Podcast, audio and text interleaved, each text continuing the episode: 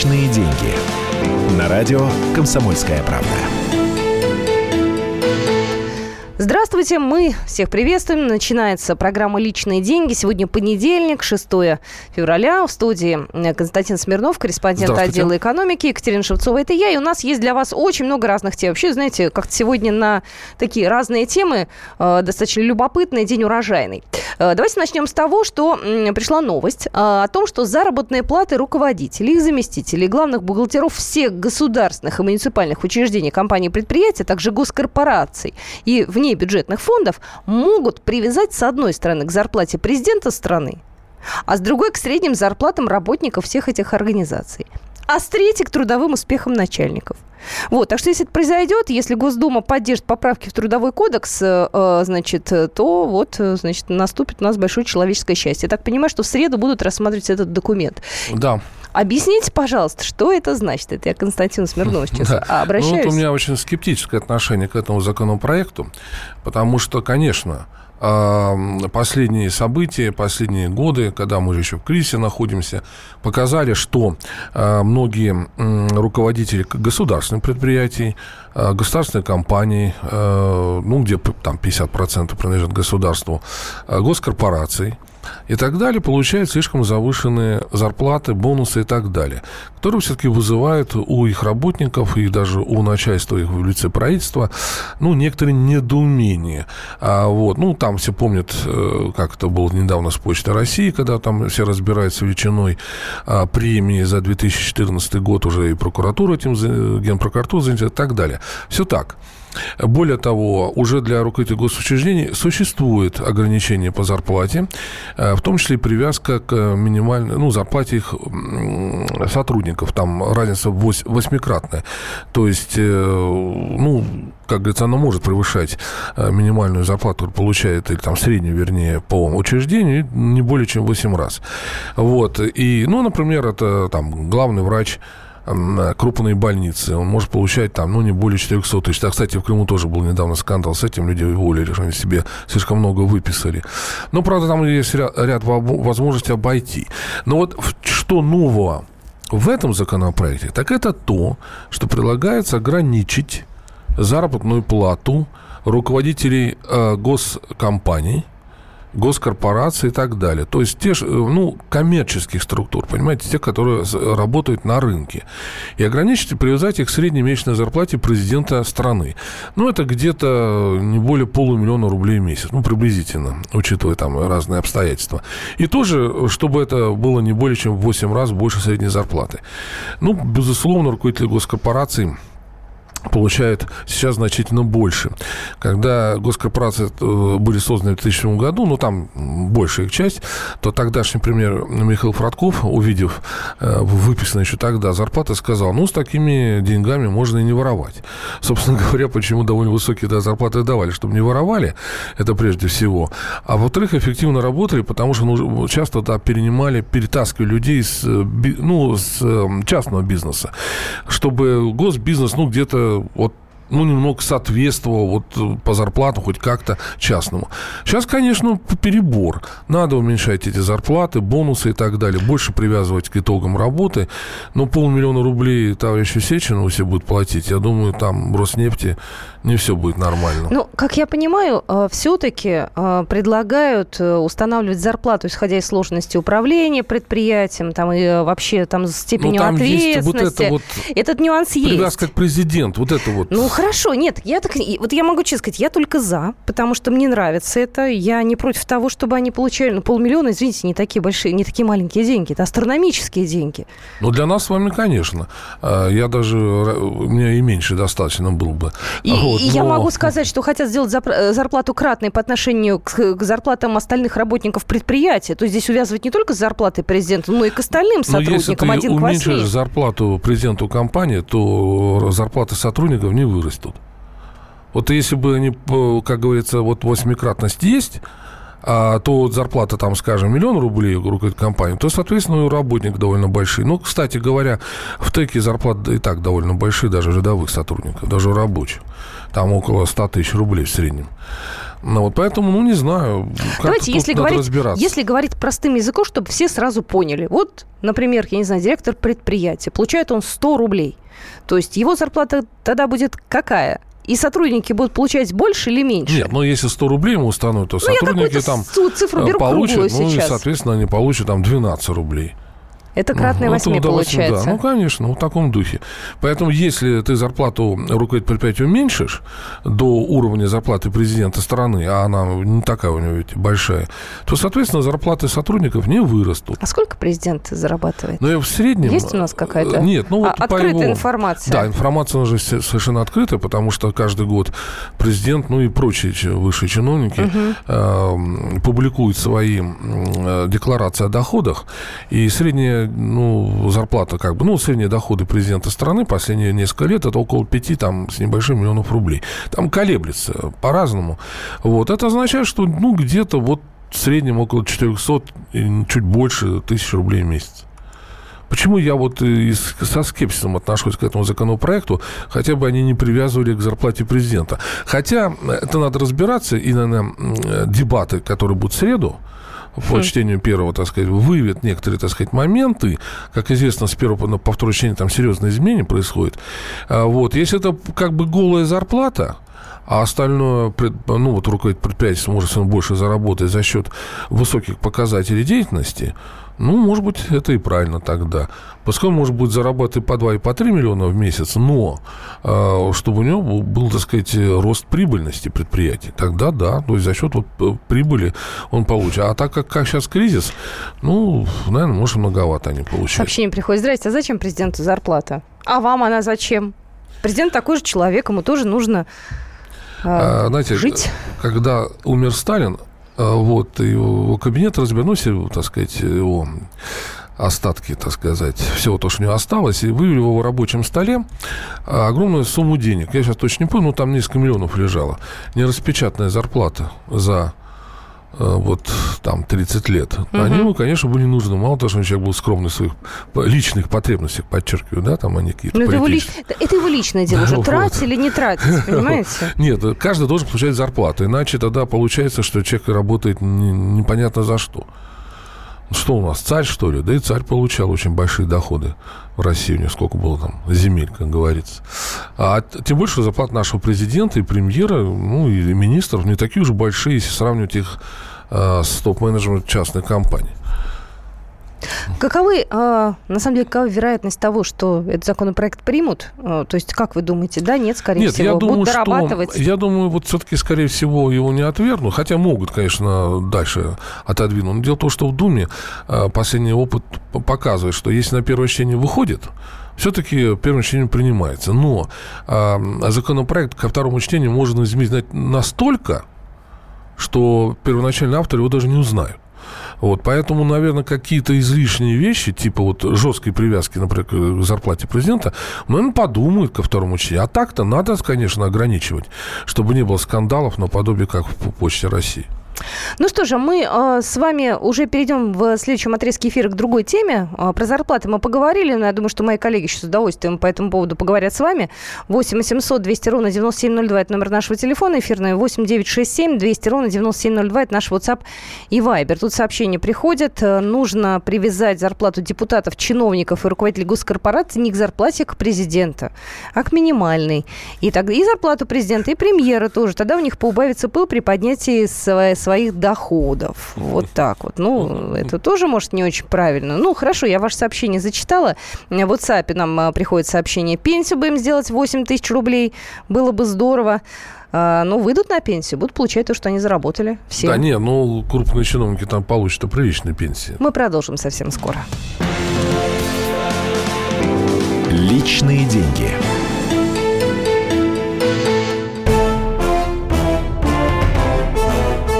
Товарищи солдаты и офицеры российской армии. Полковник Баронец разрешает обратиться. Звоните и задавайте накопившиеся вопросы. Угроза НАТО, жилье для военнослужащих и перевооружение России. Обо всем этом Виктор Баронец знает лучше других. Программу «Военный ревю» слушайте по будням с 5 вечера по московскому времени.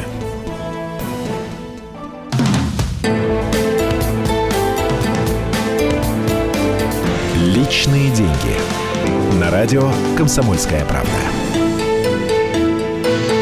Продолжаем наш разговор. Я зачитаю еще два сообщения, которые к нам пришли в наш э, WhatsApp э, и Viber. Э, значит, сообщение «Здравствуйте. Президент, в отличие от меня, не тратит зарплату в магазине хлеб». Это от Романа сообщение.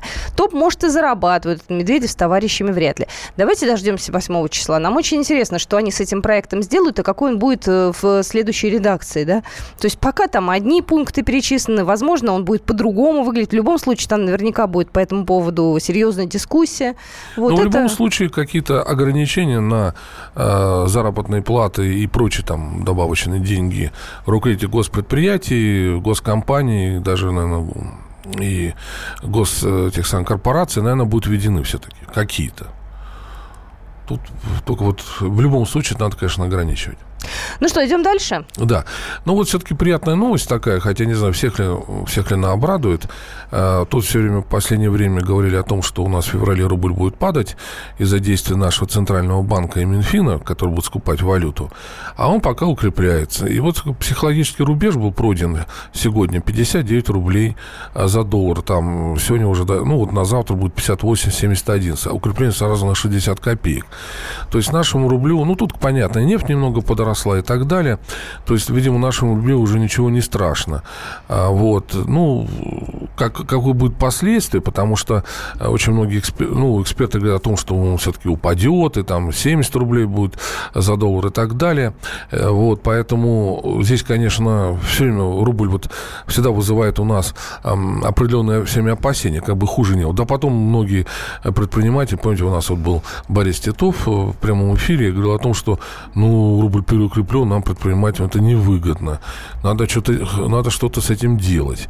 А вот немножко его все-таки ослабить разными путями. Вот, может, Минфин и ослабит. Ну, пока не получается. А вот. Но мне кажется, для обычных граждан, ну, чем рубль крепче, тем лучше. А, а что обычным гражданам с этим всем делать, ну, с счастьем, обрушившимся ну, на нас? Во-первых, во-первых, просто-напросто замечена такая тенденция вот сейчас, в конце января, в начале февраля, что вот несмотря на рост э, цен э, в начале года, там был довольно существенный, начался откат.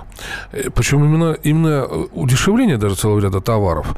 А, вот, например, взяли, даже по данным Росстата, подешевели огурцы. Вот как казалось бы, ну не сезон же для подешевления. Насколько они подорожали, вот, подешевели? подешевели. Ну, где-то там 3 с чем-то процента. Это усредненный показатель, но в ряде магазинов это достаточно существенно бросается в глаза. То же самое и с некоторыми фруктами, там, другими овощами и так далее, а, с крупами некоторыми и тому подобное.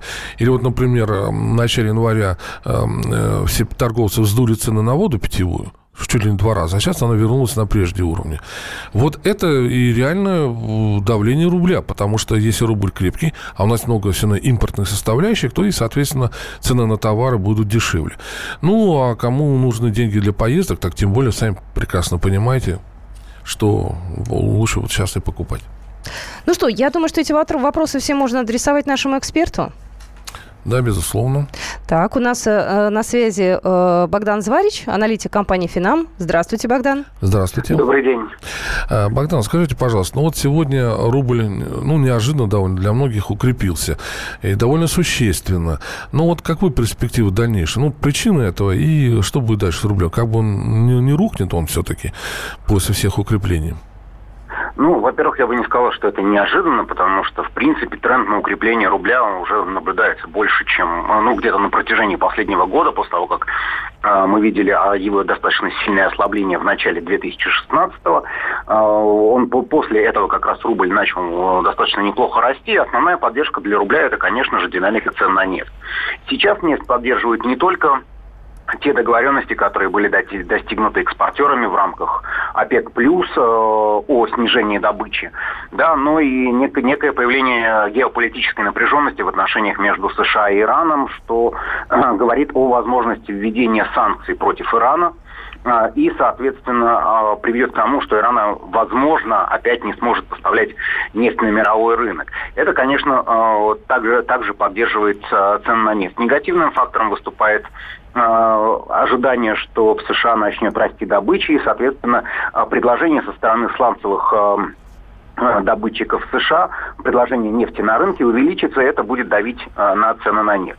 Пока же э, все складывается к тому, что нефть, скорее всего, продолжит восходящую динамику, и, соответственно, это будет поддерживать рубль. Да, была, скажем так, эмоциональная, я бы сказал, она больше эмоциональная реакция на сообщение о том, что Минфин через Центробанк собирается покупать валюту, однако объем этих покупок, он небольшой, он где-то если смотреть на, скажем так, среднедневной объем, то он где-то составляет порядка 1,30 от среднедневного объема, тот объем, который э, предполагается, что будет покупать ЦБ э, на рынке в день. Поэтому, э, да, в дальнейшем это может, что называется, по капельке э, привести к некоторому ослаблению рубля. Но, на мой взгляд, сейчас, пока в текущей ситуации, пока растет цена на нефть, данный фактор будет исключительно сдерживающим. То есть он не будет позволять э, рублю догонять цены на нефть, что называется. Спасибо большое, Богдан. Да, Богдан Зварич у нас сегодня был в студии, аналитик компании «Финам». Нам э, приходит разное сообщение, люди пытаются применить все это к себе так или иначе. Ослабили рубль, э, и все из, э, материалы пошли в Китай, в новосибирские доски, тем более брус не купить, доигрались, кому лучше. Э, пишут, здравствуйте, импортные товары уже закуплены, продавцам в рублях терять не хочется, цены не опустят. Роман спекулянт. Ну, при, приходится и опускать, потому что конкуренция между магазинами увеличивается из-за того, что у нас э, спрос-то не растет, он продолжает падать. Поэтому приходится, я вот опрашивал многих э, представителей ритейла, говорит, приходится бороться за покупателя и поэтому снижать цены. Номер эфирного телефона 8 800 200 ровно 9702. Мы в ближайшем отрезке эфира еще э, в одну экономическую тему углубимся. Она будет касаться кредитных карт. Вот да, значит, э, ряд экспертных организаций определили, что э, у нас в России э, падает закредитованность и в целом, ну, вот в последнее время, и в особенности по кредитным картам. То есть где-то на 3-4% за, ну, за год уменьшилось как количество держателей кредитных карт, так и задолженности по ним. А вот, вот о чем это говорит, ну, во-первых, мы можем спросить у эксперта, а сейчас мы узнаем. На связи у нас эксперт уже? Нет еще пока. Ну, значит, ну, пока да. сами. Да. Вот. Ну и, соответственно, спросить, может быть, слушатели, может быть, они тоже свою лепту внесут и скажут, пользуются они картами, или когда прекратили пользоваться кредитными картами, подчеркиваю, не туда, куда зарплата перечисляется, а там, где вот... Потому что, в принципе, кредитная карта, она достаточно удобная вещь э, для того, чтобы, ну, покупать товары какие-то длительного пользования, э, потому что э, многие банки устанавливают льготный период по которому там беспроцентное потом погашение идет этих денег. Где-то 50 дней, а где-то даже 100. И, в общем, многие люди в свое время этим активно пользовались, да и я, вот, в частности, тоже, это как-то помогло э, в ряде таких сложных случаев. Вот, а потом, э, как говорится, да, надо заплатить. Так, у нас Анна Бодрова на связи, аналитик компании «Альпари». Анна, здравствуйте. Добрый день. Здравствуйте. Анна, ну, не знаю, вы слышали, нет, но э, ряд э, организаций экспертных определили, что количество людей, которые пользуются кредитными картами, уменьшается. Где-то 3-4% уменьшилось использование этих карт. Вот о чем это говорит и как это будет дальше? Почему у нас что, теперь вообще будут от кредитов отказываться? Какие-то таких, таких форм прогрессивных э, взаимодействия с банками? Нет, конечно, от кредитов никто не будет отказываться. А, но действительно россияне сокращают свою э, фискальную нагрузку любыми способами, которые им только э, подворачиваются, грубо говоря, под руку. Если можно не платить банку за пользование средствами в рамках льготного периода и в рамках каких-то специальных программ, они, безусловно, этим пользуются. Об этом говорит и ну, постепенно, очень медленно, но все-таки растущая грамотность российских потребителей. Да, вот. ну а, ну, а все-таки, а почему меньше стали кредитными картами пользоваться? Покупательская способность а, наших граждан а, падает уже много месяцев подряд. А, не так а, мы богаты а, для того, чтобы пользоваться а, кредитными а, линиями по завышенному проценту. Поэтому, э, если можно избежать а если можно избежать э, переплаты какой-то или э, платы за пользование, или, э, ну, грубо говоря, помочь банку на нас заработать, россияне, безусловно, этим пользуются. Спасибо да, большое. Спасибо. Да, спасибо. У нас на связи была Анна Бодрова, аналитик компании «Альпари». Нам приходит сообщение в наш WhatsApp 8967 200 ровно 9702. А, здравствуйте, с карты плохо тратишь, больше наличка проще. Это сообщение из Хабаровска. Ну, кому как, как, как говорится, потому что иногда просто безвыходная ситуация. Одно дело заплатить сейчас, а через, в течение трех месяцев погасить карту. Кстати, даже если ты ее не погасишь вовремя, и э, у тебя начнут начислять проценты, все равно это может и дальше и пользоваться, что там у тебя есть. Поэтому, в принципе, удобная вещь. Но я ее лично тоже закрыл, потому что все-таки проценты, когда тоже приходится по ней платить, они достаточно велики. Мне кажется, у нас так закредитованность у э, граждан достаточно высокая. Зачем создавать лишний э, соблазн, да, и погружать ну, людей да, в проблемы, из которых они потом соблазн, не могут э, выбраться? Говорите. Поэтому, наверное, я вот здесь э, э, тоже против того, чтобы лишний раз э, брать кредиты. Мы продолжим, у нас будет еще одна тема. Это личные деньги. Оставайтесь с нами. Личные деньги. Рецепт приготовления лучшего утреннего шоу от Михаила Антонова. Это очень просто. Берем главные темы из интернета, добавляем щепотку экспертов, затем обжариваем главную тему, желательно с двух сторон. Периодически приправляем все это мнениями слушателей Иронию и сарказм добавляем по вкусу. Наслаждайтесь. Утреннее информационное шоу «Главное вовремя» с Михаилом Антоновым. Каждое утро до 11 часов на радио «Комсомольская правда».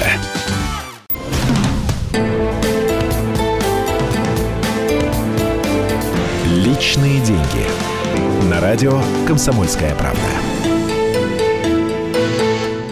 Здравствуйте, мы продолжаем программу «Личные деньги», половина второго в Москве. А, мы поговорили про доллар, поговорили про зарплаты наших чиновников и нас с вами.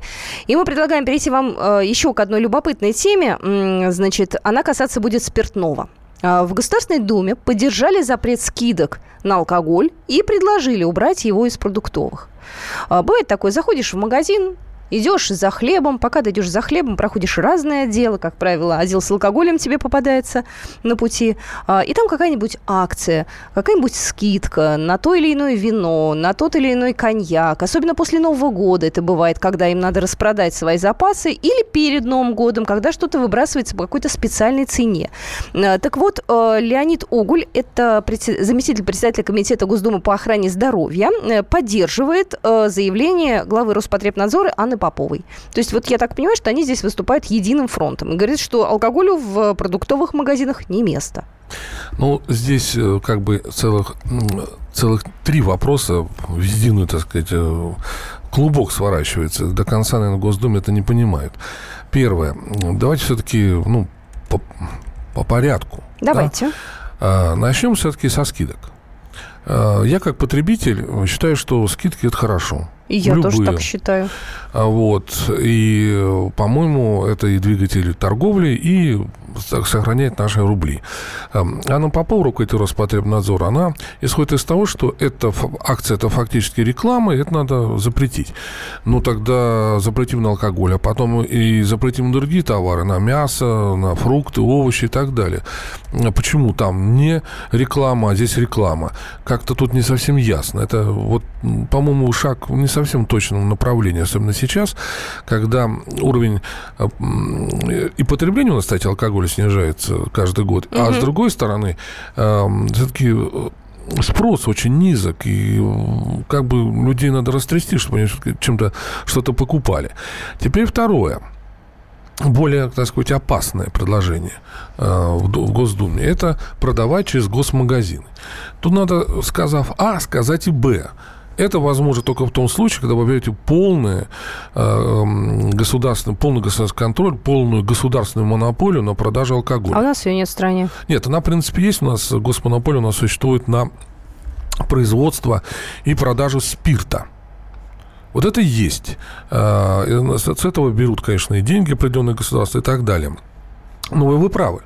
Нет же госмонополии на производство и э, продажу ну, обычных алкогольных напитков. А вы знаете, вот я здесь бы, наверное, поддержала обоих чиновников. Э, объясню. Я за то, чтобы были специальные магазины, в которых продается алкоголь, как в Европе. Есть магазины, они работают в определенное время, в определенные дни.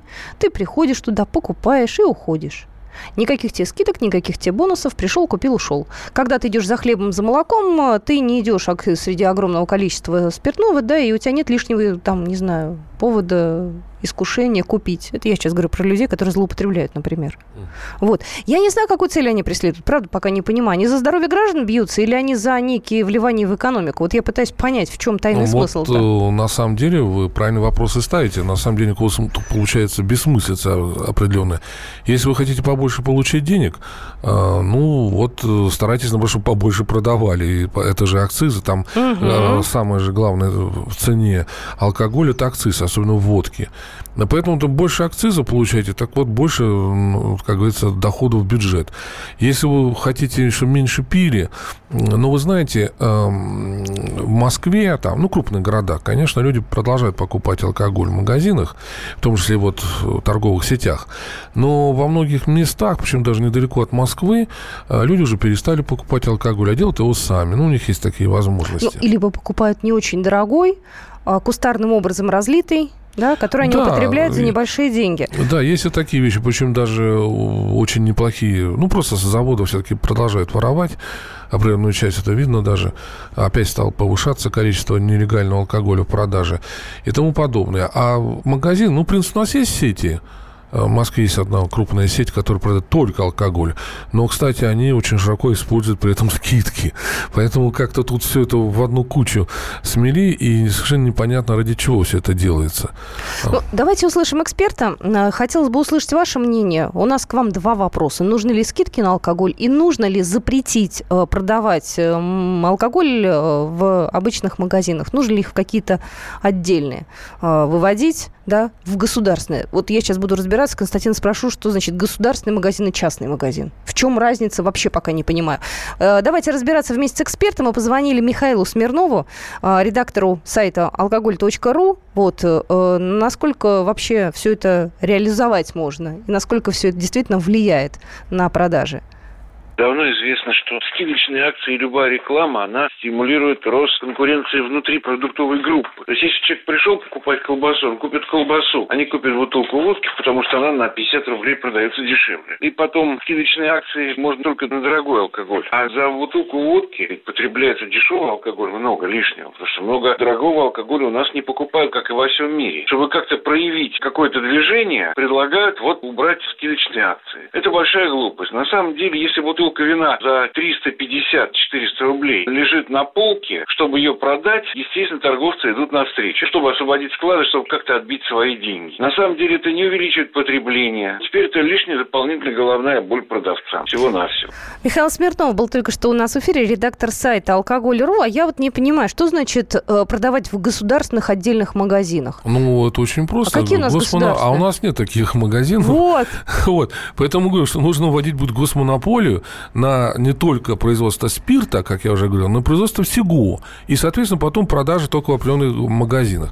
А я признаю, вот когда в Финляндии это было довольно жестко, вот, в этом магазине просто слезы. Там еще толком ничего не купишь. Не, вот почему? они... Но сейчас-то уже нормально Нет, все. сейчас наладили. А вот еще лет 15 назад, я первый раз был в Финляндии, это было без слез не взглянешь. Поэтому они к нам в Питер ездили, нажирались по полной программе. Нам это тоже, знаете, не, тоже не нужно. Ну, знаете, у нас эта тема, наверное, не пройдет съесть в другую страну, да, за алкоголем. Но вот э, ответьте, пожалуйста, на вопрос. Номер эфирного телефона 8 800 200 ровно 9702. Во-первых, нужно ли э, все-таки ограничивать продажи в продуктовых магазинах алкоголя? Нужно ли создавать для них отдельные государственные магазины, госмонополии, как это в Европе, в некоторых странах, в Финляндии в той же магазин Алка есть, в Норвегии есть, в Швеции есть. Там так просто не купишь. Там еще найти надо этот магазин. Вот, Он не находится, извините, на центральной улице с большой вывеской.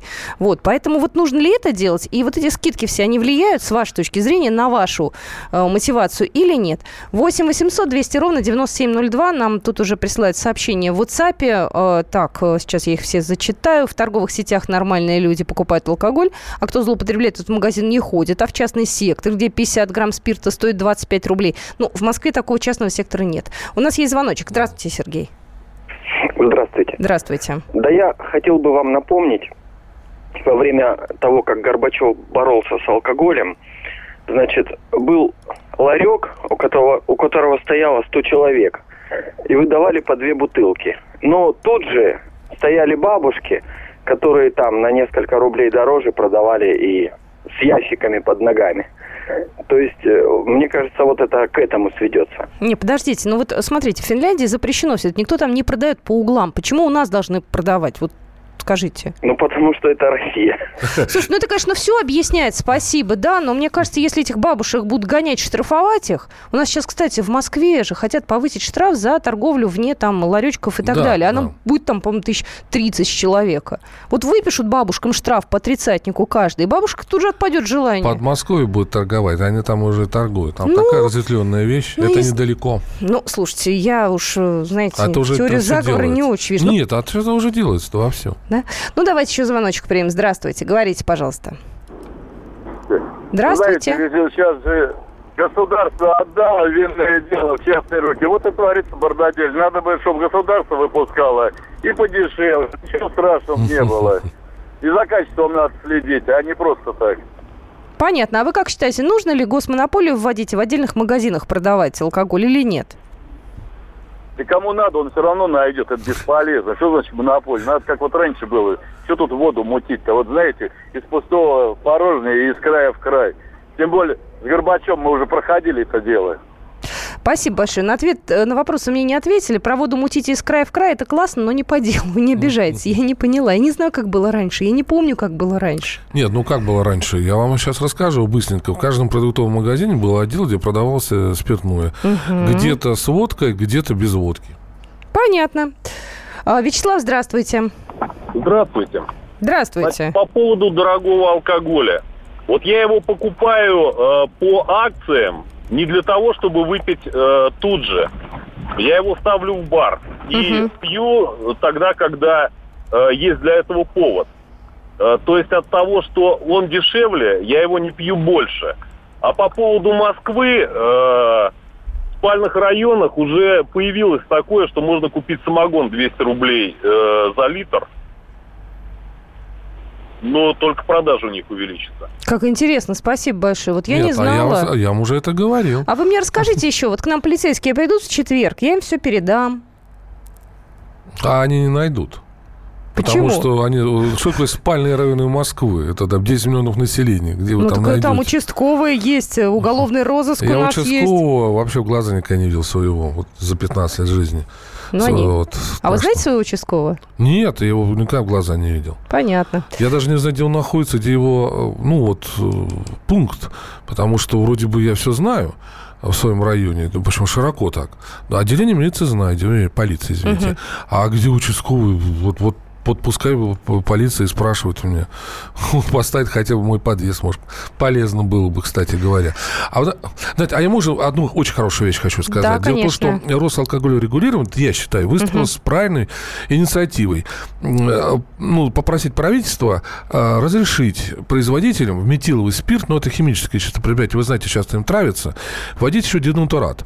В результате чего у человека сразу появляется рвотная рефлексия, и он не, не успевает отравиться.